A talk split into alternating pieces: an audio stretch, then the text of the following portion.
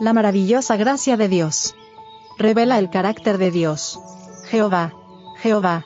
Fuerte, misericordioso y piadoso, tardo para la ira, y grande en misericordia y verdad. Éxodo 34, verso 6.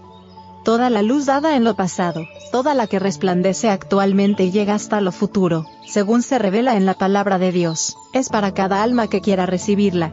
La gloria de esa luz, que es la misma gloria del carácter de Cristo, ha de ser manifestada en el cristiano individual, en la familia, en la iglesia, en el ministerio de la palabra, y en toda institución establecida por el pueblo de Dios.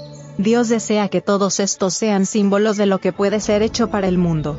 Han de ser ejemplos del poder salvador de las verdades del Evangelio. Contemplando la bondad, la misericordia, la justicia y el amor de Dios revelados en la Iglesia, el mundo ha de obtener una representación de su carácter. A fin de manifestar el carácter de Dios, a fin de que no nos engañemos a nosotros mismos, a la Iglesia y al mundo, con un cristianismo falsificado, debemos llegar a estar relacionados personalmente con Dios. Si tenemos comunión con Dios, somos sus ministros, aunque nunca prediquemos a una congregación, colaboramos con Dios al presentar la perfección de su carácter en la humanidad. Joyas de los Testimonios. Tomo 2. Páginas 366 y 368.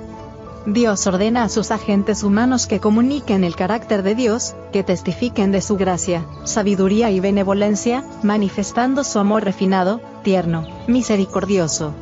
Nuestra obra es la de restaurar la imagen moral de Dios en el hombre mediante la abundante gracia que nos es dada por Jesucristo. Oh, cuánto necesitamos conocer a Jesús y a nuestro Padre Celestial para poder representarlo en carácter. A fin de conocerle. Página 47. El alma que se haya transformado por la gracia de Cristo, admirará su divino carácter. Mientras menos cosas dignas de estima veamos en nosotros, más encontraremos que estimar en la pureza y santidad infinitas de nuestro Salvador.